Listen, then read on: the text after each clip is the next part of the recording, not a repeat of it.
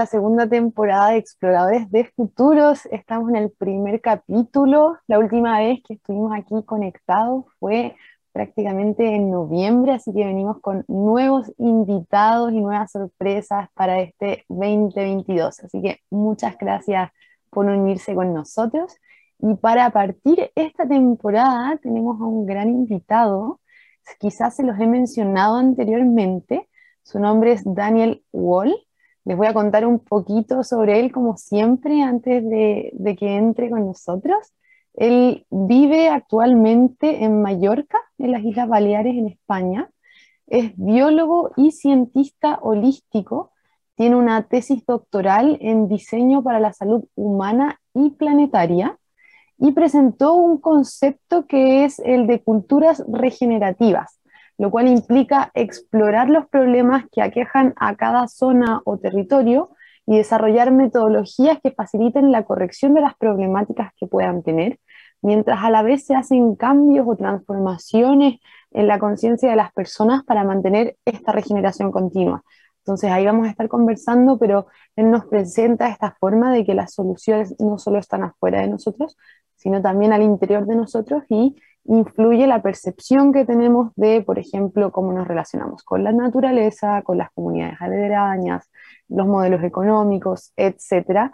Y además de lo que les comenté, fue director de la Universidad de Findorn entre el 2007 y 2010, es miembro del Foro Internacional de Futuros desde el 2009 y de Gaia Education desde el 2007. Además es miembro de la RSA, de la Fundación Findor, del Consejo Asesor de OYAI y del Grupo de Investigación de la Red Global, a nivel global, de Ecoaldeas. También dentro de la multiplicidad de cosas que hace Daniel, él es cofundador de Biomimicry Iberia desde el 2012 y lleva colaborando en la Universidad de Islas Baleares, justamente dado él vive en Mallorca y muchos proyectos los lleva a cabo ahí.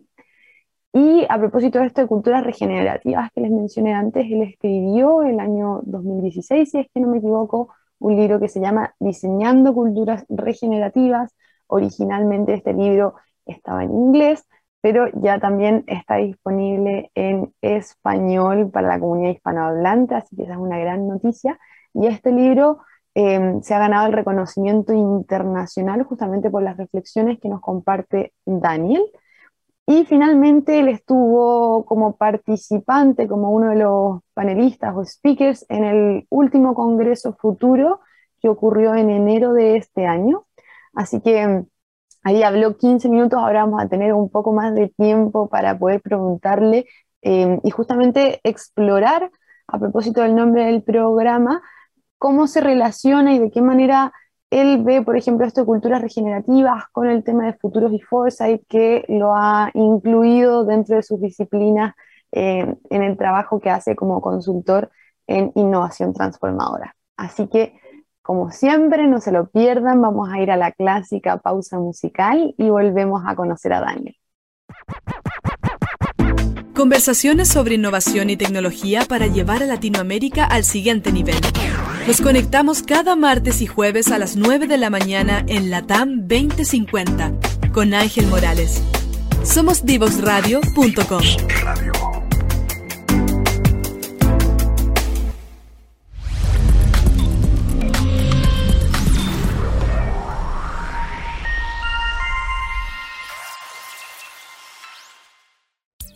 Descubramos los beneficios y retos de la tecnología en el aprendizaje Escúchanos cada lunes y miércoles a las 15 horas en Tareas de Tecnología.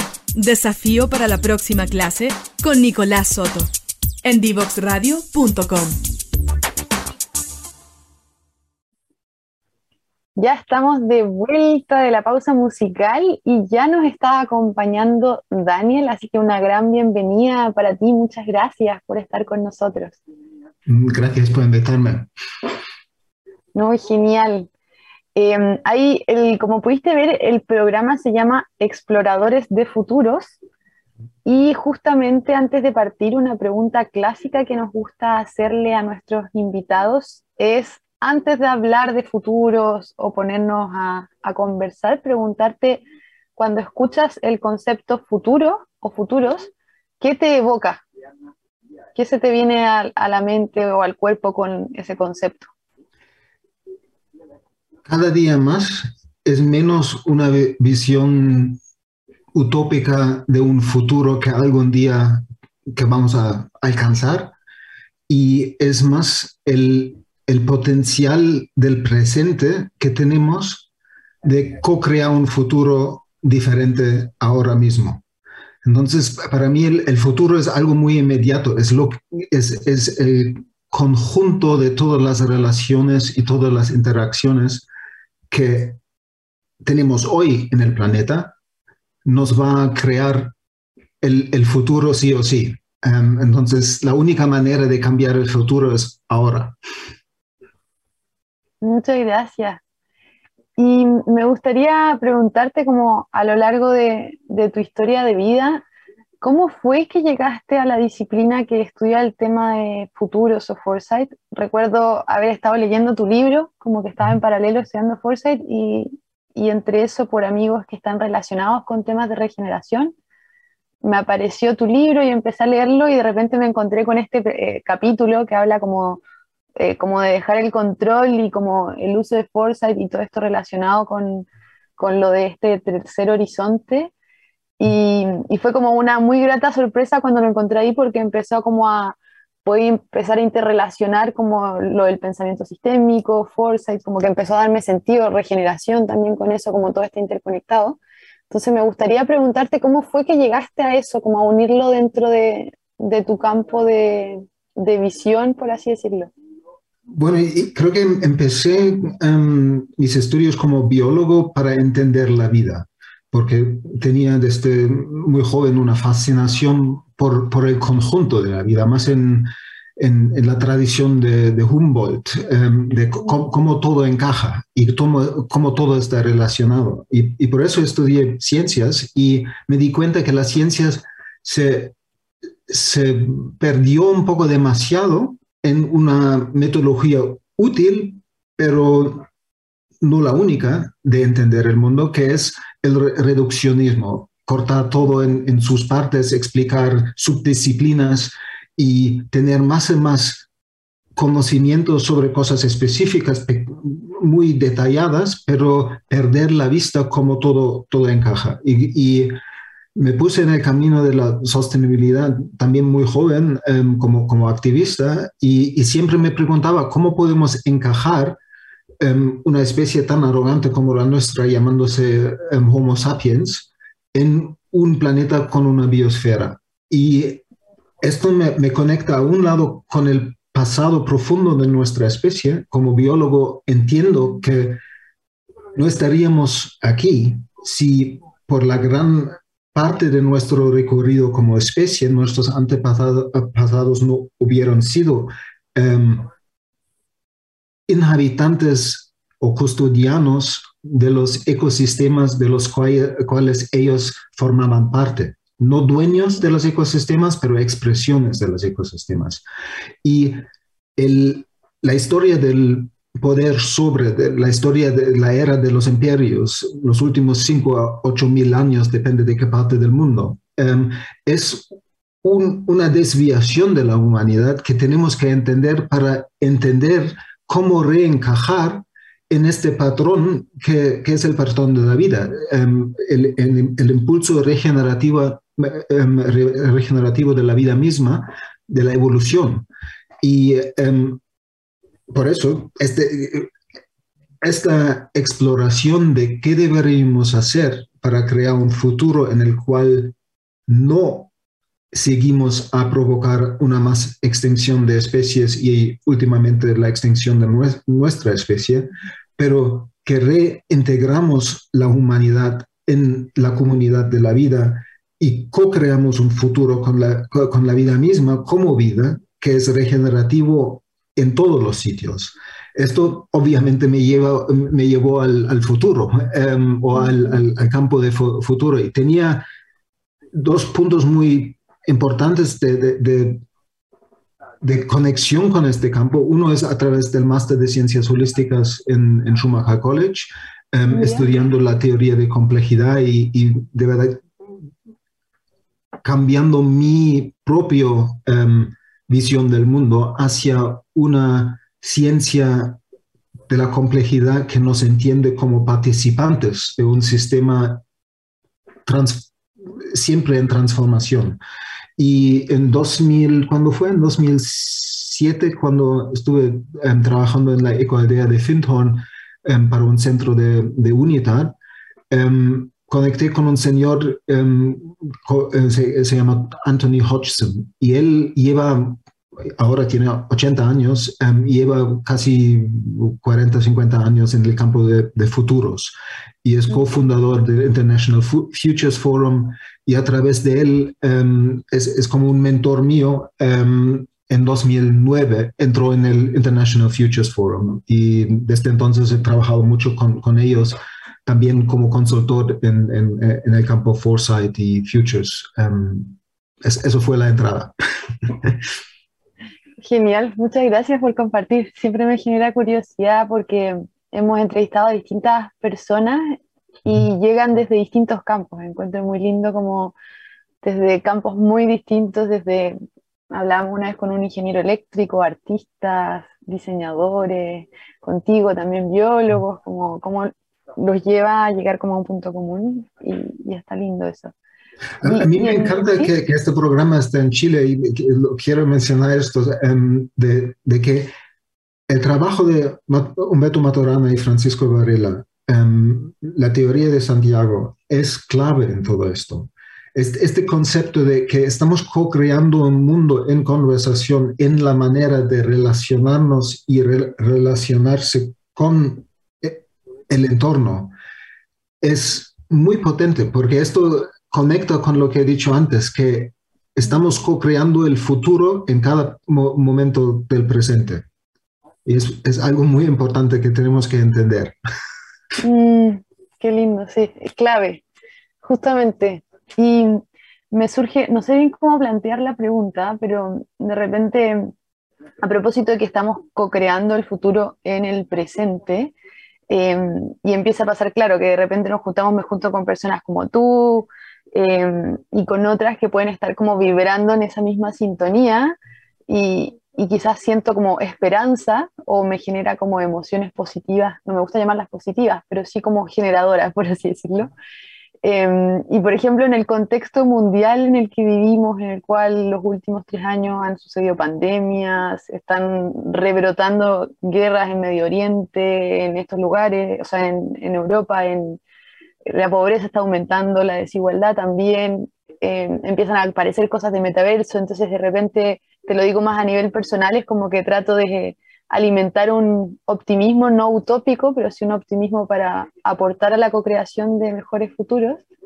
Y al mismo tiempo como que se me generan estas emociones quizás media frustrantes de la humanidad, por así decirlo, considerando el contexto en el que vivimos. Entonces, preguntarte como muy a nivel personal, como cómo te sientes tú con eso, cómo navegas con eso. Es, es, es cada, hay días mejores, mejores y días peores con esto. Em, muchas veces me, recuerdo de Einstein que supuestamente dijo que um, él era pesimista para el siglo XXI y optimista para el siglo XXII. Em, y creo que nos ha tocado un, un siglo de, mucha transformación necesaria y la, rapidez de cambio que hemos entrado desde el, inicio de, la pandemia y ahora con, con, con, una crisis de seguridad global que en, mi vida de 50 años no, no, he visto un momento tan peligroso que, que presente. Em, lo que está pasando en Ucrania em, y, también la reacción, un volver a crear enemigos, a crear otros, a hablar de los rusos como si fueran todos igual que un psicópata que, que es su, su, líder. Em, es, a mí me decepciona mucho. De momento me preguntas esta pregunta en un momento muy, muy fuerte, y claro, teniendo una hija de cuatro años y medio, em, uno tiene que elegir un futuro positivo, pero muy en plan, como dije um, Martin Luther supuestamente, um, incluso si sabía que mañana es el fin del mundo, voy, uh, plantaría un, un manzano hoy. Um. I would plant an apple tree today even if I knew the world ends tomorrow. Y creo que esto es, la actitud que es la única actitud que nos da una esperanza que podemos um, transversar e, estas décadas tan difíciles. Y, y, también me, me, vuelve a este, la inmediatez de comunidad, lugar y región. No vamos a salvar el mundo, es imposible salvar el mundo, pero podemos salvar lugares, sanar lugares, sanar ecosistemas y bioregiones enteras. Y si en cada bioregión la gente se unen y dicen que podemos co-crear un, un futuro diferente en la inmediatez del presente enfrente de nosotros, no la gran tentación de conectarnos con el metaverso, el, el, Internet, hablando de problemas internacionales. Es, es, justamente esta vuelta de reinhabitar nuestras comunidades, nuestros ecosistemas como vida, como parte de la vida, que yo creo que es la única manera de, de salvar un futuro digno para la comunidad de vida y, para, para, nosotros. Um, y claro, es, tengo, tengo días más, más optimistas y días menos optimistas, um, pero como vida, porque todos somos individuos, somos parte de la especie humana, pero también somos vida. Mm. Y como vida, soy optimista. Vamos, vamos bien. El planeta continuará, la vida continuará. Em, como humano, lo veo como estamos viviendo un ritual de paso desde la inmadurez de un joven que dice, mamá, dame, dame, dame, pero no voy a seguir tus reglas, a un miembro maduro de la comunidad de la vida que entiende que la única manera de, de expresar nuestra nuestro don individual, el, regalo que cada uno de nosotros tiene para la vida, es al servicio de los demás, al servicio del contexto más grande, al servicio de la vida, porque somos vida. No hay, hay manera de, de, ganar si otros pierden. Y hemos, esto lo, lo, hemos pedido de vista y creo que es la sabiduría de todos los pueblos indígenas que entienden que Mm. Hay, hay, que nutrir la vida misma para ser nutrido de, nutrida de ella. Mm, como el intervene. Mm. ¿Y, ¿Y, cómo se relaciona, por ejemplo, esa forma con un poco lo que tú hablas de innovación transformadora, como este tercer horizonte a propósito de lo que mencionabas de cómo tu mentor y cómo habías llegado a esto? Eh, de ¿Cómo se relaciona justamente o cómo podemos ser conscientes como de esa posibilidad, de ese tercer horizonte? Pues lo que yo, para muy brevemente resumirlo del, marco de los tres horizontes, em, esto fue desarrollado por este dicho Tony Hodgson junto con otro mentor mío que se llama Bill Sharp, dentro del International Futures Forum. Y um, lo que brevemente, ¿qué es? Es, Son tres maneras diferentes de ver el mundo. Es la manera desde la perspectiva del, um, liderazgo de una gran empresa o del liderazgo político, de, tener la obligación de, mantener el status quo. ¿eh? Hay gente en estos roles. Y es el, también es el el business as usual, el, estado actual. Em, el horizonte 2 es lo que sí se puede innovar ya hoy en día, técnicamente y políticamente y en, su contexto, que nos puede dar un, un, puente hacia un futuro diferente, que es la, de la innovación disruptiva, que todavía no está clara si va a ser capturada por el business as usual, el, el horizonte 1, o si de verdad forma se, va a transformar como puente hacia un horizonte 3, em, un, mundo viable. Y en, el horizonte 2 también lo podemos entender como el, el, tiempo de la transición en el cual estamos de momento. Pero lo importante es que en esta imagen, que todas las tres líneas coexisten en todos los tiempos. Entonces ya hay ejemplos del horizonte 3 presente en el mundo y hay que, hay que ampliarlas. Y también hay cosas de la línea roja del horizonte 1, cuando baja al otro lado de la, gráfica, em, sigue, sigue en existencia, es más, es más baja, no es, no es tan prevalente en el sistema, pero esto nos, nos, dice que hay cosas en el sistema antiguo que son, son importantes, porque en la humanidad muchas veces, cuando, cuando por fin nos animamos a hacer algo diferente, lo hacemos al 180 grados diferentes del anterior.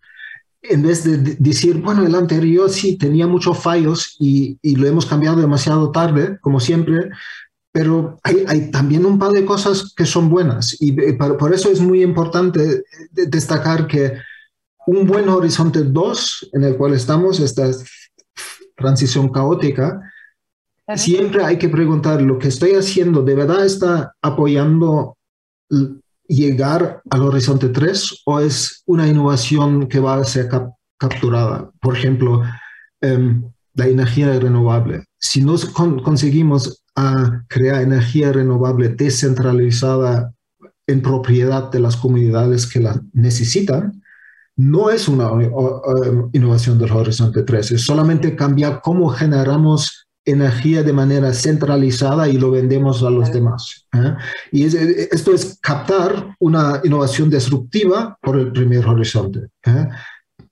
La, energía eh, renovable descentralizada de la comunidad es un horizonte 3, es, es, un horizonte 2 plus, que, que, es como un puente hacia, hacia una situación más, más viable, que es el horizonte 3. ¿Eso ayuda? No sé, para, no perderme demasiado tiempo. No, no, perfecto, ayuda mucho. Sí, justamente me, me gusta, te había preguntado como para que pudiéramos compartir tú, cómo entendías tú eh, los tres horizontes con las personas que nos escuchan. Te voy a invitar a una pequeña pausa musical que ahí me está diciendo Connie por interno, así que vamos a ir cortito y luego volvemos para seguir conversando. Ok. Muchas gracias, Daniel.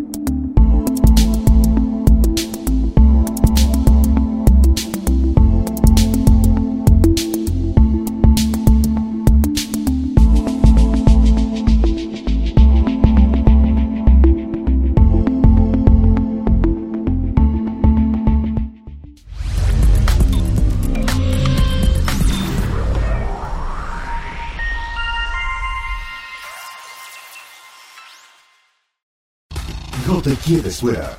Conversaciones de minería y energía con Nancy Pérez y Pamela Chávez. Cada martes y viernes a las 15 horas.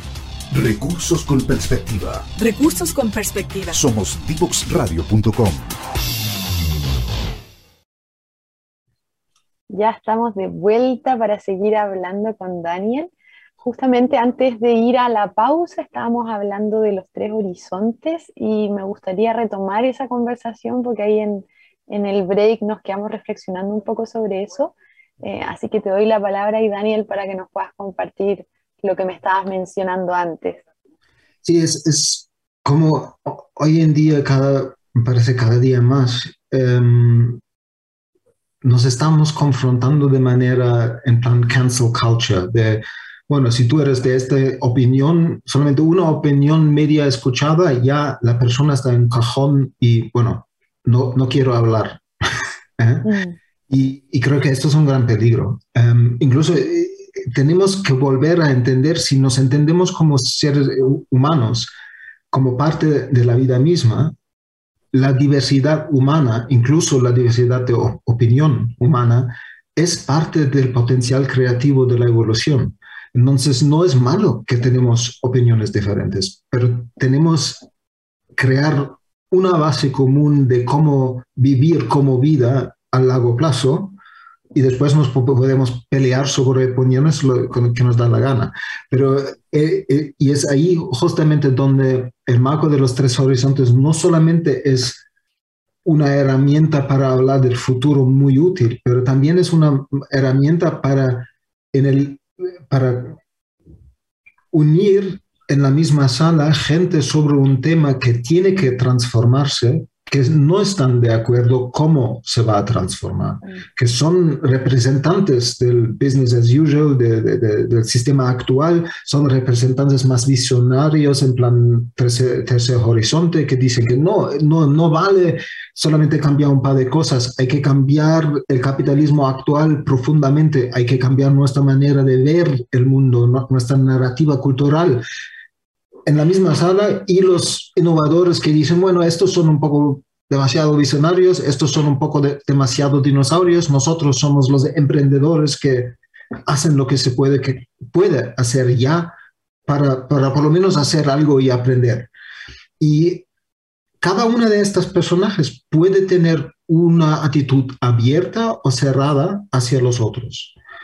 Y trabajar con el marco de tres horizontes nos ayuda en no necesariamente estar todos de acuerdo después de un taller de un día hablando sobre cómo transformar el, sistema de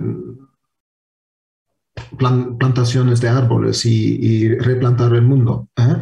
Em, siempre eh, ayuda a tener un enfoque de la conversación cuando lo usas, pero en un día puedes mover la gente desde estar de pelea hasta no estar de acuerdo, pero tener mucho más conciencia del posible futuro y mucho más conciencia de la complejidad de la situación. Es Bill Sharp, eh, que, escribió el libro em, Tres Horizontes, siempre dices que al final del día quizás no vais a estar de acuerdo, pero vais, a estar de desacuerdo de manera mucho más inteligente.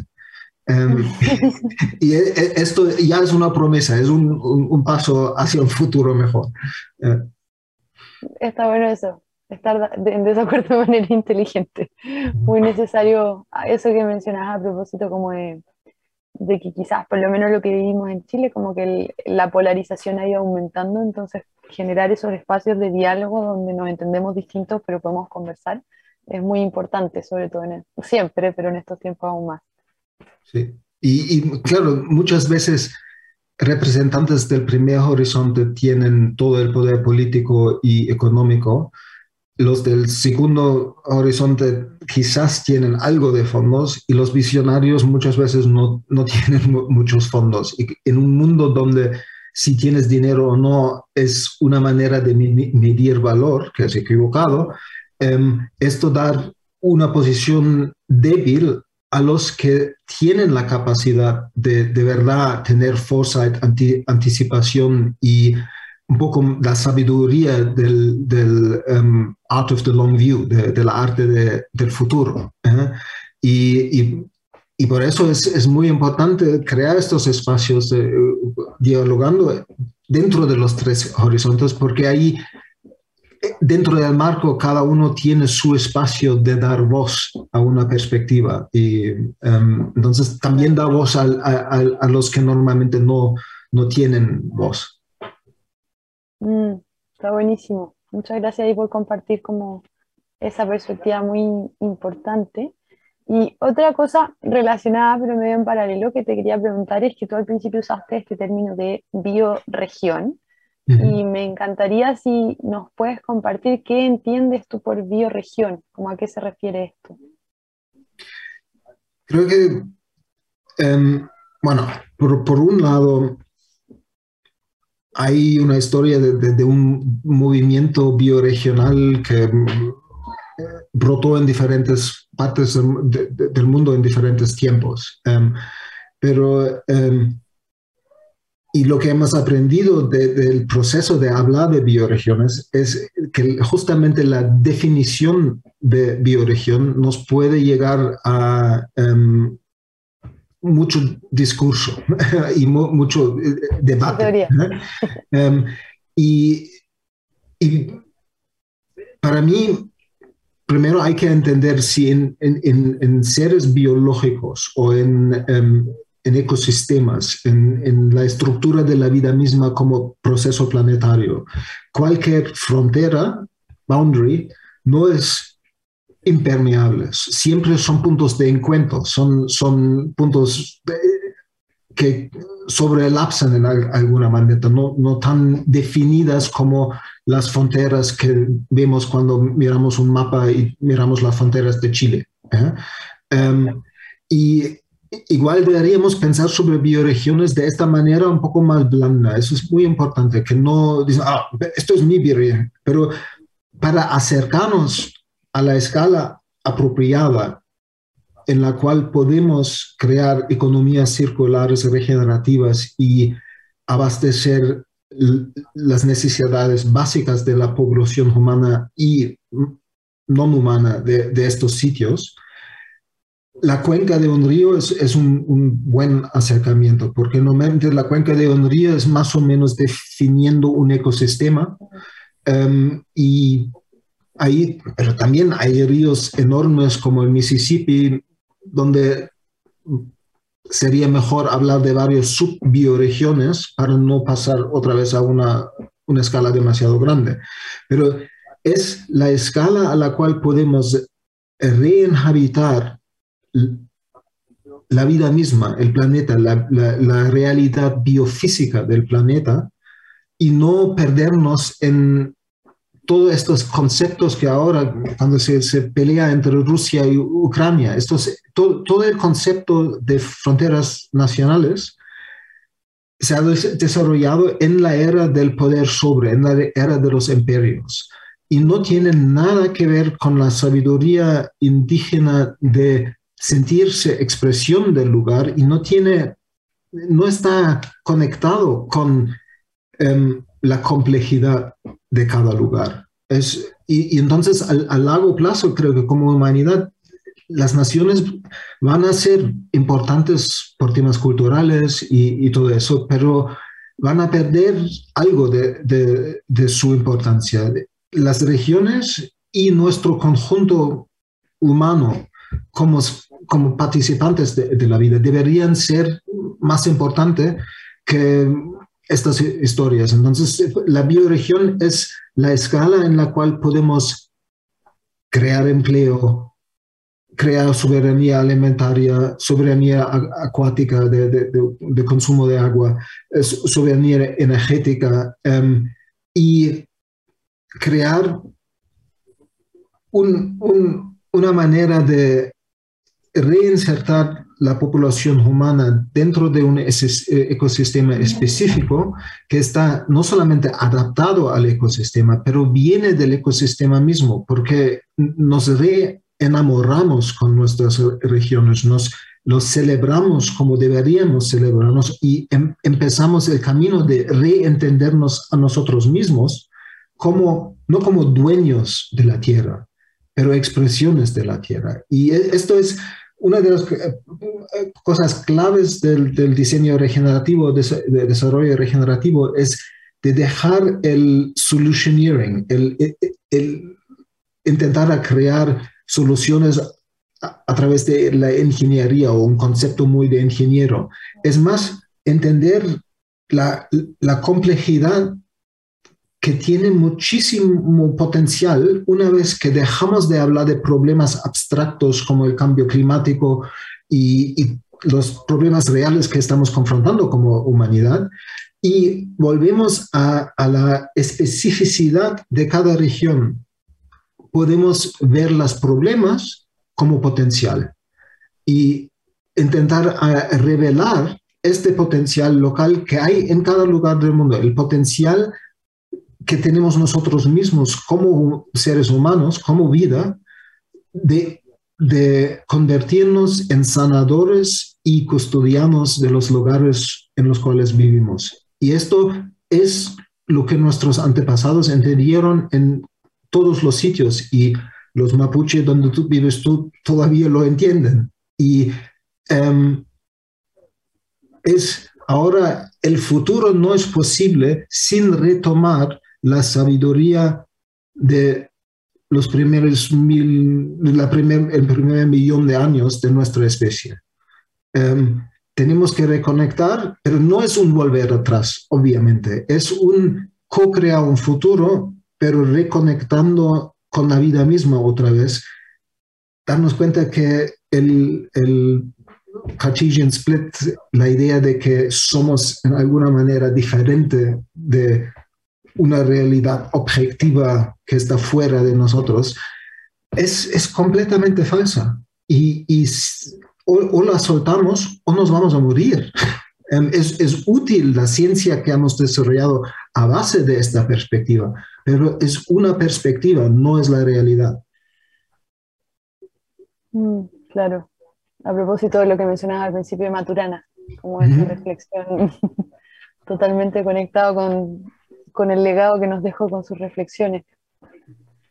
Y Muchas gracias porque justamente conectaba con esa pregunta de la bioregión a propósito de esto que decías al principio, de que no es que vamos a salvar al mundo ni cambiar al mundo, sino que parte como a nivel mucho más local, mucho más regional, y ahí me vayas a mencionar esto de las bioregiones, cómo, cómo podemos aportar justamente a, en el presente a co-crear un futuro distinto en el lugar en el que estamos, no tratando de ser héroes a nivel global, sino apoyar a nivel local. Así que por, eso cuando, cuando me puse a escribir mi libro, tenía como una de estas crisis de autor de uh, qué voy a decir yo que tiene algo de sentido al, al medio largo plazo, porque veo que todas las soluciones se convierten en los problemas, las soluciones del pasado se convierten en los problemas del presente. Entonces sería arrogante de decir, oh, aquí hay un libro lleno de soluciones que van a durar para siempre y me, di cuenta que no, lo tenemos un poco equivocado, em, centrarnos tanto en las soluciones. El potencial es en hacernos las preguntas adecuadas conjuntamente en el contexto específico de cada lugar. Y es este proceso que crea culturas regenerativas que sean diferentes en cada lugar, porque vienen del lugar mismo en un proceso participativo, co-creador, de la gente que vive en el lugar con la comunidad de la vida del lugar y el lugar mismo. Y con, eso podemos dar expresión a la vida y crear de manera nested wholeness, de, eh, um, un, entero enidado, que es la estructura de la vida, em, un proceso de sanar. Y, es ahí donde, donde la, em, alianza de Planetary Health Alliance, que lleva con 200 30 universidades muy potentes del mundo, está de acuerdo con, con, esta visión sistémica de decir, si queremos sanar nuestra población humana en cualquier sitio del, del, mundo donde se están disparando los costes del, del, sistema de salud, tenemos que sanar los ecosistemas, tenemos que sanar el plan, planeta. Y ellos también se han dado cuenta que el planeta, sanarlo todo en uno es imposible. Hay que aterrizarlo a través de lo que es la UN Decade for Ecosystems Restoration, la, la década para restaurar los ecosistemas, porque solamente si sanamos cada bosque, cada trozo de suelo, cada em, río, em, los mares, tenemos futuro. Si, si seguimos ver estos sistemas como recursos que podemos explotar, no es, solamente cuestión del tiempo y se, se, acaba la fiesta. Y esto para mucho, mucha gente nunca fueron partes de la fiesta ni, y, se acabó la fiesta ya hace tiempo. Esto también es, es algo muy importante de, de darse cuenta, que vivimos en un sistema desigual obsceno. Es, un, es, un, nivel de desigualdad que es eh, obsceno. Y si no podemos crear un futuro regenerativo que no sea un futuro más equitativo también, pero si volvemos a reinhabitar nuestras bioregiones, esta redistribución va a ser, no tiene que tener revoluciones y peleas, puede ser muy poderoso y, sanador para, para, la gente que vive en cada región. Mm. Totalmente. Muchas gracias por esa reflexión igual. Y a propósito de reflexión y lo que mencionaste en tu libro, que no buscabas dar soluciones, sino más bien como, no sé cómo decirlo, provocar una reflexión o invitarnos a hacernos nuevas preguntas, más que buscar respuestas. Y una última pregunta que me gustaría hacerte es, ¿qué últimas preguntas quizás nuevas o antiguas o constantes estás teniendo como que en el último tiempo te, han brotado o has habitado más? brevemente, dos cosas de, que últimamente me he dado cuenta que si no anclamos, como he hecho en, esta eh, conversación, las culturas regenerativas en, en, dos anclas muy profundos. Uno, nuestro pasado como humanidad, que siempre hemos sido culturas regenerativas y nos hemos pedido de camino hace 5 o 8 mil años, algunos, no todos. Em, y al mismo tiempo que ser regenerativo es el patrón central de la evolución. La evolución es generativa y regenerativa al mismo tiempo. Entonces, si queremos crear algo regenerativo, no es crear una utopía rara, es no crear algo regenerativo, es la utopía. Y volver a alinearnos con el impulso de la vida misma, que es regenerativo, es volver a nuestro verdadero ser. Entonces lo podemos hacer. Y esto es muy importante porque la gente, si lo posicionamos como un futuro deseado en plan utopía, no vamos a llegar. Y, y la sabiduría, bueno, en mi libro tengo más de 250 preguntas em, y es difícil elegir una, pero hay, hay tres muy básicas que yo he encontrado en cada Em, tradición de, sabiduría en el mundo, en cada em, tradición indígena del mundo, que es con cualquier decisión que tomamos que tiene importancia en la vida, deberíamos tomar el tiempo de preguntar, ¿de verdad sirve a mí mismo? ¿De verdad sirve a mi comunidad? ¿De verdad sirve a la vida? Y es, este triética, como mi, amigo um, Sky lo llama, la triética, de decir, no solamente tiene, tienes que tener una buena respuesta que sí, sí, claro, me sirve a mí mismo mucho, o sí, me sirve a los chilenos o a mi pueblo. ¿eh? No, hay que, está bien si tienes una buena eh, respuesta para los dos, pero también hay que preguntar, ¿sirve a la vida misma? Y si no tienes buena respuesta para esta pregunta, no es buena idea. Y, creo que estas tres preguntas, si volvemos a tomarnos estas tres preguntas más en serio, em, vamos a tener una manera de confrontar un futuro incierto, que es seguro, porque el sistema de complejidad, la teoría de complejidad nos dice que sistemas complejos son fundamentalmente impredecibles y vivimos en un sistema complejo, muy complejo, y somos sistemas complejos. Entonces, la incertidumbre y no saber siempre nos va a acompañar, nunca vamos a saberlo todo, pero la sabiduría de navegar sin saber hacia un futuro regenerativo viene de preguntar estas tres preguntas. ¿De verdad sirve a mí? ¿De verdad sirve a mi comunidad? ¿Y de verdad sirve a la vida? Mm. Buenísimo. Esas tres preguntas ahí para guardarlas. eh, Está genial, además que son fáciles de recordar, así que no es nada difícil hacerse esa pregunta. Está buenísimo. Hoy se me pasó volando, Daniel. Muchas, muchas gracias por acompañarnos, por haber concretado esta cita, de recordarlo de hecho de, que la queríamos hacer, así que agradecerte y, y enviarte energías positivas para allá también, para ese nuevo bosque que estás creando ahí, regenerando en tu casa. Súper, gracias, ha sido un gran placer.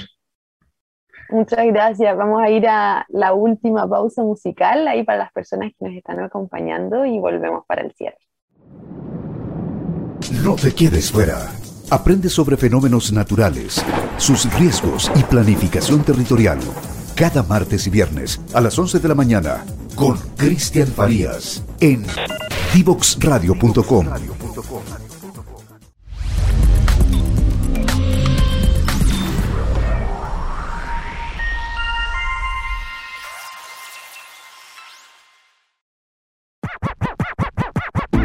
Conversaciones sobre innovación y tecnología para llevar a Latinoamérica al siguiente nivel. Nos conectamos cada martes y jueves a las 9 de la mañana en Latam 2050 con Ángel Morales. Somos divoxradio.com.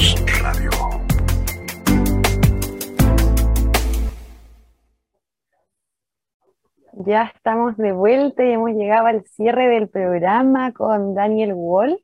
Muchas gracias a quienes nos acompañaron. Y ahí algunas reflexiones nos dejó bastantes, Daniel, eh, como llegó justamente al campo de futuros o la disciplina de foresight, anticipación, y justamente venía desde su estudio de biología relacionado con esto de lo sistémico, con un poco lo que hablamos, hay, hay una película que se llama Mindwalk, que, un documental más bien, eh, que es hecho con un libro de Fritjof Capra, justamente que menciona esto de la forma mecanicista o simplista en la cual la ciencia puede haberse enfocado en cierto periodo de tiempo y eh, en lo realmente sistémico que somos, considerando que todo está interconectado. Entonces muchas veces cuando buscamos eh, aportar a mejorar una situación problemática, por ejemplo, de salud, eh, no va solamente en lo que le pasa a esa persona particular, sino también su contexto, lo que nos mencionó como un ejemplo la salud planetaria, como por ejemplo la contaminación en la cual podemos vivir en nuestras ciudades afecta eh, nuestra salud y por lo tanto no es solamente que nosotros nos tomemos un remedio, sino también una condición del ambiente. Entonces está súper bueno justamente a propósito de si están ahí metiéndose en la exploración de futuros, todo lo que tiene que ver con pensamiento sistémico interconexiones está directamente relacionado para que también ahí vayan indagando en ese espacio de aprendizaje. Y también nos fue mencionando a propósito de esto, hablamos de los tres horizontes, em, que también es una herramienta muy utilizada en la disciplina de foresight o anticipación. Em, así que también si no la habían escuchado antes, los invito a justamente de los autores que nos mencionó, es algo que se llama 3 Uni H, si no me equivoco. Ahí está como la perspectiva de los autores de, esa forma de abordar herramientas y me gustó harto lo que nos mencionaba Daniel justamente a propósito de muchas veces cuando pensamos en futuros deseados o en cambios, en transformación, empiezan a competir imágenes de futuros que podemos tener. Em, entonces es muy importante dar ese espacio donde podamos, por ejemplo, con los tres horizontes, reflexionar sobre distintas perspectivas, como la perspectiva actual, la perspectiva del horizonte 2 y la del 3, que puede ser una visión más transformadora, más disruptiva, em, y justamente ver el valor que tienen todas las visiones, porque el futuro no lo creamos desde la nada, sino que también podemos aprender desde el pasado, que no quiere decir repetirlo, pero sí aprender de él, justamente en esto que nos decía como las comunidades indígenas anteriormente, por ejemplo, eh, tenían esta visión sistémica como dentro de su cosmovisión de manera natural.